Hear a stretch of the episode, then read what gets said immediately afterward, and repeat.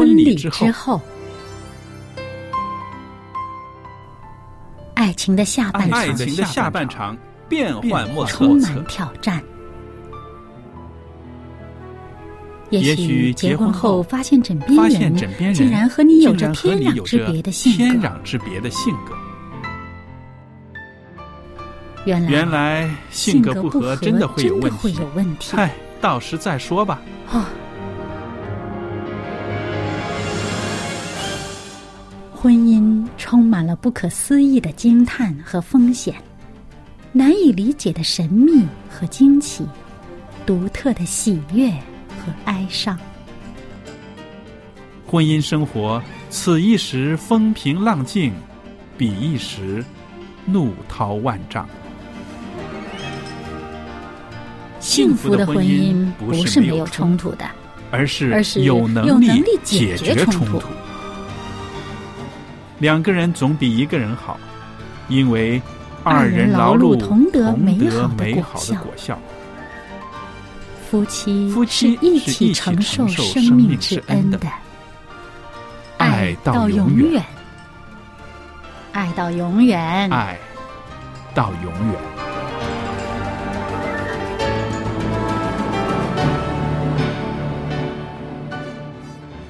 听众朋友，大家好，我是肖佳丽，在这儿欢迎您收听婚礼之后节目。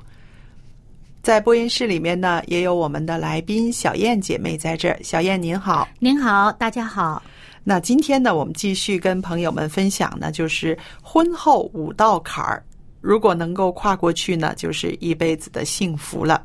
我们上一次呢讲到结婚之后的第一个坎儿呢，应该说是蜜月期之后的这个啊。是真实的生活、现实的生活里面呢，带给新婚夫妻很大的挑战，是不是？嗯那个第一年哈，嗯新婚，嗯，那接着下来呢，又有一个坎儿了，而且这两个坎儿呢连的还蛮接近的哦。那就是当妻子怀孕的时候，嗯，这件事的发生是一件好事儿，是一件喜事儿，可是呢，会为婚姻带来不少的冲击。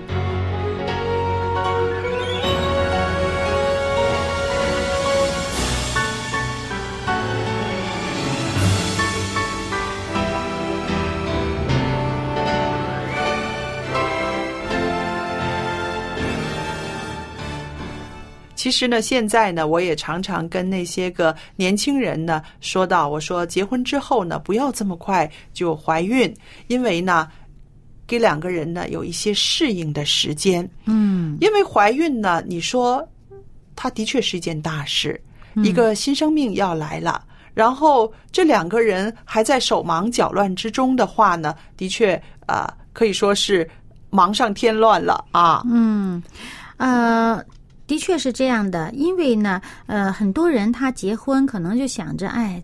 顺其自然吧，嗯我什么时候有了就有了，也没有特别的刻意的去追求，啊、也没有刻意的去避免去计划啊，啊，对，他就觉得顺其自然。嗯但是顺其自然，有的时候可能真的就自然而然的很快就来临了。对呃，那么嗯，这个呃，你有了孩子和没有孩子是非常大的转变。是呃，因为当你呃怀了孕了，你就要思想上就要准备我会有孩子了。嗯你们嗯两个人的时间从此以后就少了。是啊，啊，就是你们两个人单独两个人一起生活的时间就少了、是啊。那么呃，你要小孩子一进来，你有很多的问题需要面对。嗯。那么在小孩子来之前，呃，妻子怀孕的阶段，首先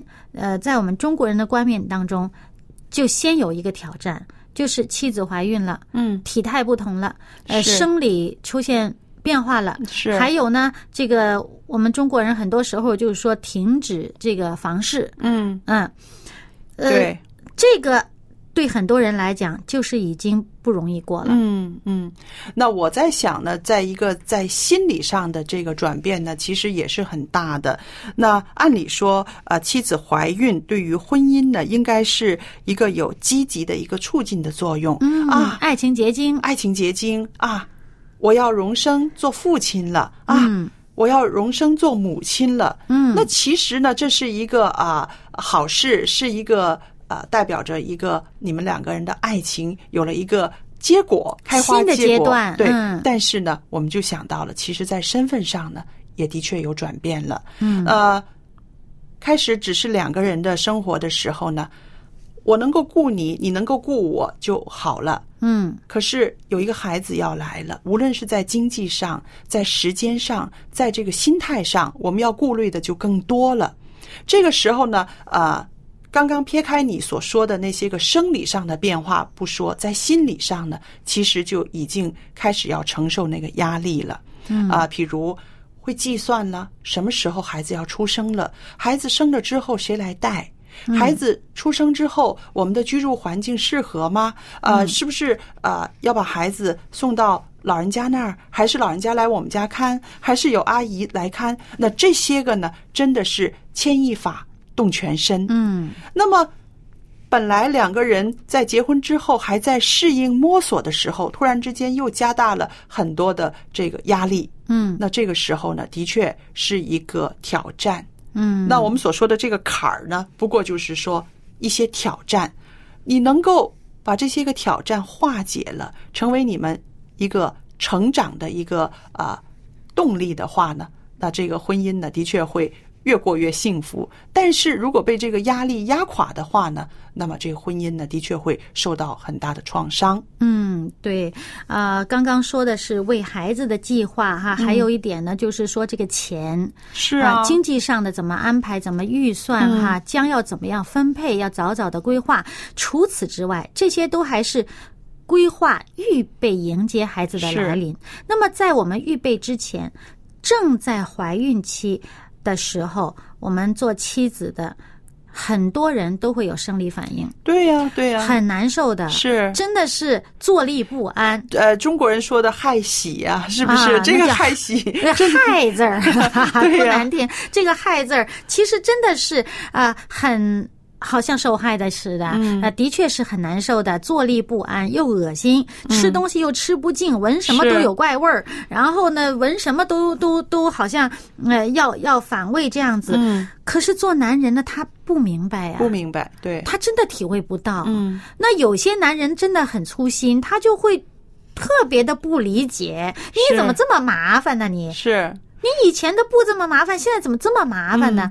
然后他可能会呃，比如说赶时间的时候，他不耐烦的一些言语、一些举动，可能就让。这个害喜过程当中的女人，这个比较敏感的状态下，觉得你嫌我了，是，觉得呃你这个人怎么这么粗，嗯啊，或者是呃，你你这个人有什么什么什么的，就是会想多了一些。是，那作为男人来讲呢，他的确是不明白，他不明白，你让他想的倒也不容易。如果他这个人真的比较粗心，或者说他不是那种很体贴的人的话，他想不到为你着想，是，这个就容易造成一个嗯。很大的内心的一个不满就藏在心里面，是，呃，过一段时间以后，可能不知道什么时候要挖出来要数落了、对啊。这个其实是一个呃，开始在婚姻里面埋地雷了。嗯嗯。其实我想呢，其实就是说，男人呢不能够理解为什么你的这个情绪啦、啊生理了有这么大的变化，啊，他好像关心又不是，不关心又不是。嗯有的时候他会害怕，会缩起来，会缩在一角，会觉得不知道怎么办好。不知道发生什么事儿。对，不知道如何处理。那其实我想，在这个时候呢，最要紧、最要紧的就是两个人要多沟通。嗯呃，做妻子的要把自己的一些感受说出来。嗯啊，我现在身体不舒服，所以有的时候一些个脾气躁啊，或者是说了一些不应该说的话，你不要理我，不用介意。嗯那么，做丈夫的呢，也多看一点这类的书。嗯啊，从书上呢理解一下啊，原来这个怀孕的时候开始的三四个月是这种状态的，嗯啊，过了之后又是一个怎么样的状态？啊那那多点去学习这方面的知识，能够这些知识呢可以支持你去做一个陪伴他陪伴他嗯一个互动的这样子。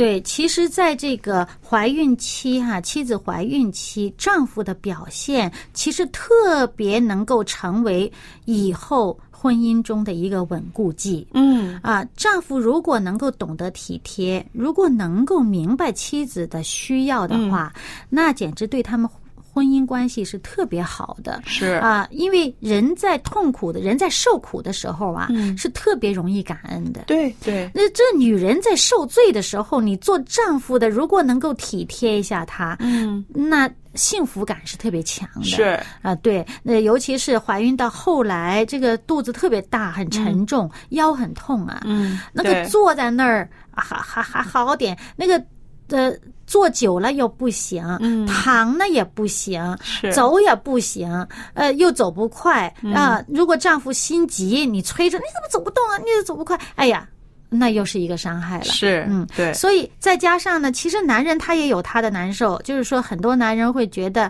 怀孕期的妻子不方便呃行房，呃他也难受是啊、可能也有一些什么问题出现。对。嗯，那所以呢，我们接下来呢就要谈谈，就是说，其实，在怀孕期啊、夫妻之间呢。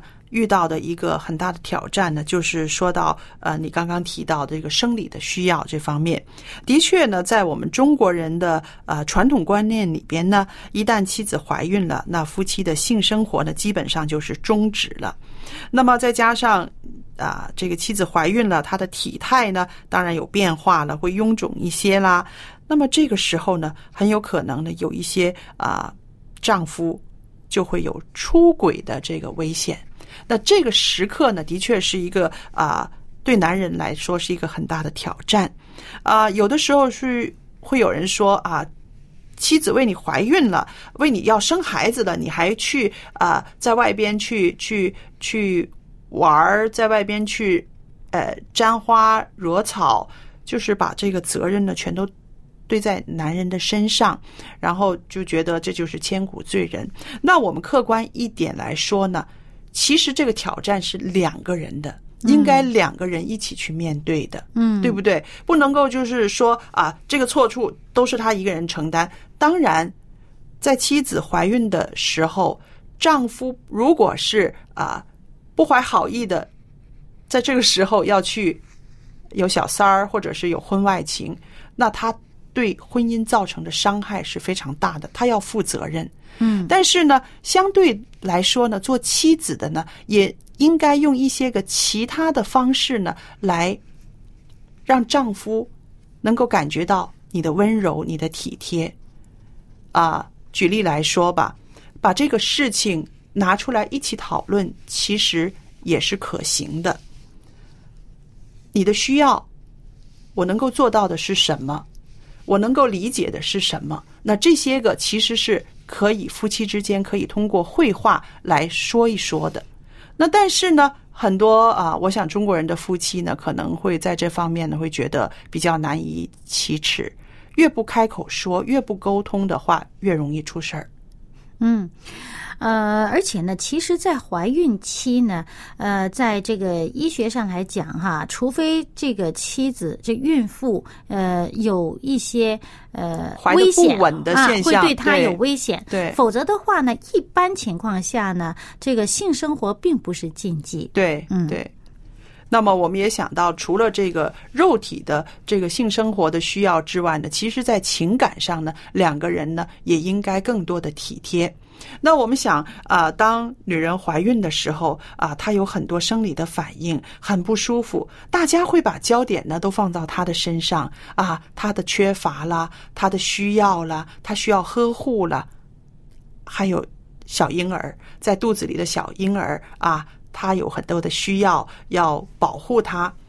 往往呢，这个做丈夫的，也就是做未来爸爸的这位呢，会受忽略，对不对？嗯大家好像会觉得啊。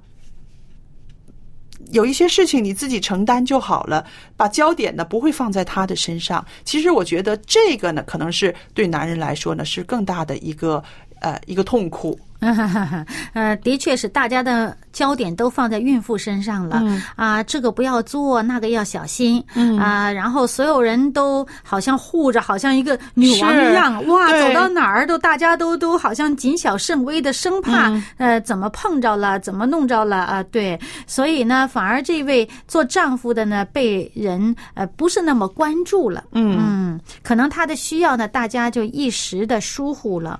呃，这个的确是需要注意的哈。别人疏忽疏忽你的丈夫是没有问题，但是做妻子的千万不要疏忽了自己的丈夫。对，嗯那么我们也觉得呢，啊、对于怀孕期的时候的这个性生活的这些方面的知识呢，也可以去啊、问一问医生。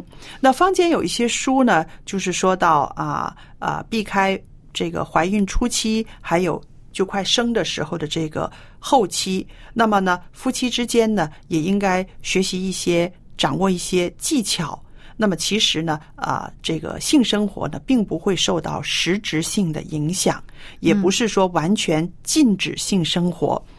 那么我们知道，纵使不是完全禁止性生活，但是呢，在这漫长的十个月里面呢，对于这个身心呢，都会有一些挑战的。我们刚刚说到了一些情感上的啊、一些心理层面的，对不对？还有一个层面呢，我觉得我们也要探讨一下的，就是说，嗯，男人将要做父亲了，他的对家庭的责任心，嗯他对家庭的责任心包括了呢，他对妻子的这种誓约的婚礼上的这个誓约要承诺。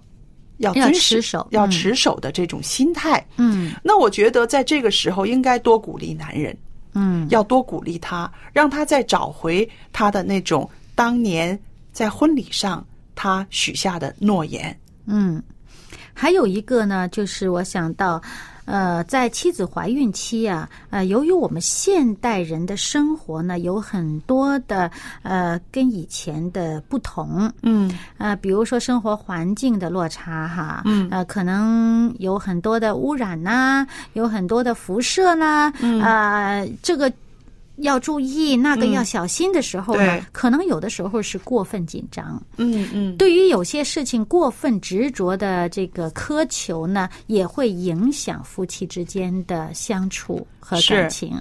呃呃，比如说有些人为了避免辐射呀，这个电器不能开了，那个、嗯。那个不能用了，然后整天把自己好像弄到一个被软禁的状态哈。嗯。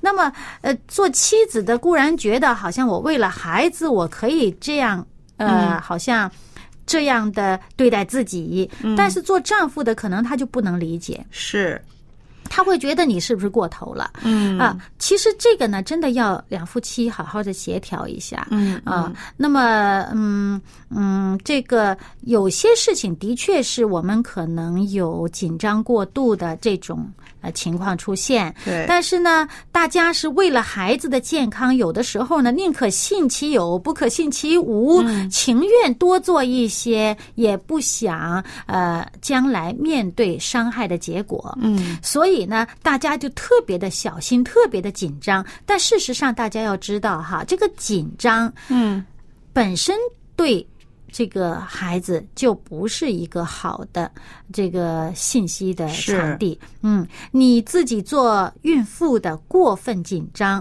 过分的压力，呃，那么他这些情绪都会传导给肚子里面的孩子的。是啊，嗯，所以其实我们应该有一种愉悦的、快乐的这种心态。呃，你对这些生活周围的环境，呃，有。呃，就是有比较高的要求，那么两夫妻好好的协调好，是，不要让这种紧张和压力呢传到另一面去。嗯。啊，我觉得你提出来的这一点很好。有的时候，呃，新婚夫妻啊，一怀孕了，有了孩子，在不知不觉中呢，就过分的紧张了，是不是？嗯那我现在要提的一点呢，也是大家应该多思考，而且呢，要在这一方面呢，要有一些协调的，就是因为怀孕了，要生小孩了，家里多一口人了，我们的经济会受到一个很大的冲击。嗯于是呢，可能就会呃管着老公不许乱花钱，这钱要留下来，我们要生孩子了，我们要责任很大了。嗯然后又或者是丈夫呢也很紧张，会觉得喂。你就少买两件孕妇衫、孕孕妇衫了啊、呃，就怀孕几个月就是了，你不要再花钱了，这样子。嗯其实呢，这个也会带来呢夫妻两个人之间的这个冲击。其实呢，都是为了孩子好心，希望可以节省一些钱，能够将来孩子出生之后呢，可以有更多的预备。但是因为态度和语气呢，就把两个人的这种好心呢都抹杀了。所以我们说，呃，在这个经济方面呢，多协调，坐下来好一起商量，才是嗯这个一个好的方式。心平气和，是，真的，不管怎么说，要在爱里面彼此包容。嗯，这样子的话呢，才能真正能孕育好一个呃健康的孩子。是啊，呃，在圣经里面呢，也有一些话呢是勉励夫妻们的，在马拉基书二章十四节、十五节。那小燕，你知道有这样的话吗？他说：“因耶和华在你和你幼年所娶的妻中间做见证，他虽是你的配偶，又是你盟约的妻，你却以诡诈待他。所以当谨守你们的心，谁也不可以以诡诈待幼年所娶的妻。就是原配呀、对，你看，就是原配。但是你看哈，圣经里面连这么啊、呃细微的事情，这么周到的提醒所有做丈夫的，其实呢，这也是对妻子的提醒是啊、因为圣经呢是写给每一个人的。嗯，对，其实真的你说的没有错，是写给每一个人的。正像这个《帖撒罗尼迦前书》四章三到六节，他是提醒男人，也是提醒女人的。他说：“神的旨意就是要你们成为圣洁，远避淫行，要你们个人晓得怎样用圣洁尊贵守着自己的身体。”不放纵私欲的邪情，像那不认识神的外邦人，因为这一类的事主必报应。嗯，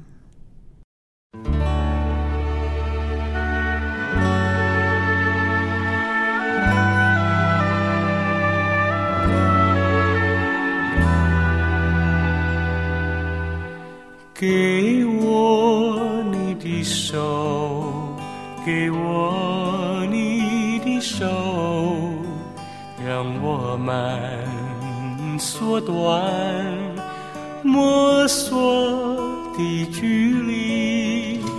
给我一首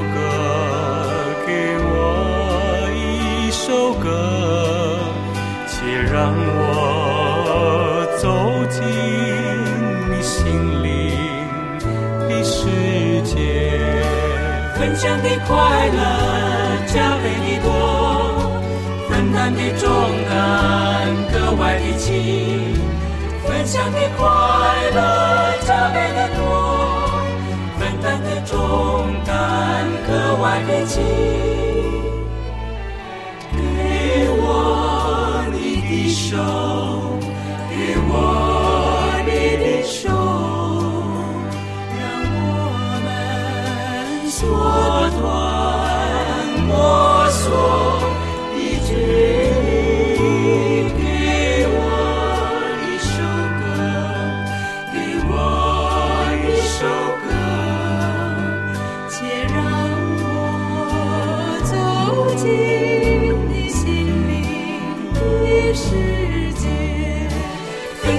快乐加倍的多，分担的重担格外的轻。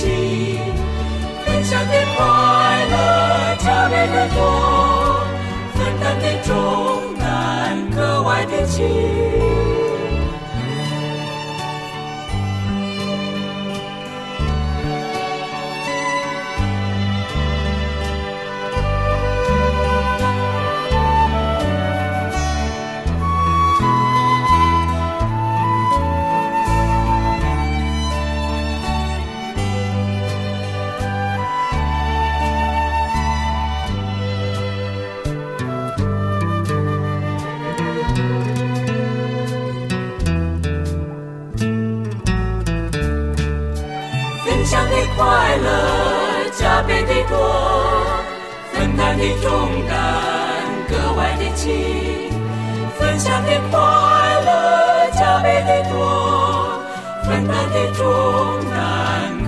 的轻。我想告诉你，想要告诉你，哪里有快乐，生生而不息；哪里有平安，能满足你心；哪里有恒的生命可追寻。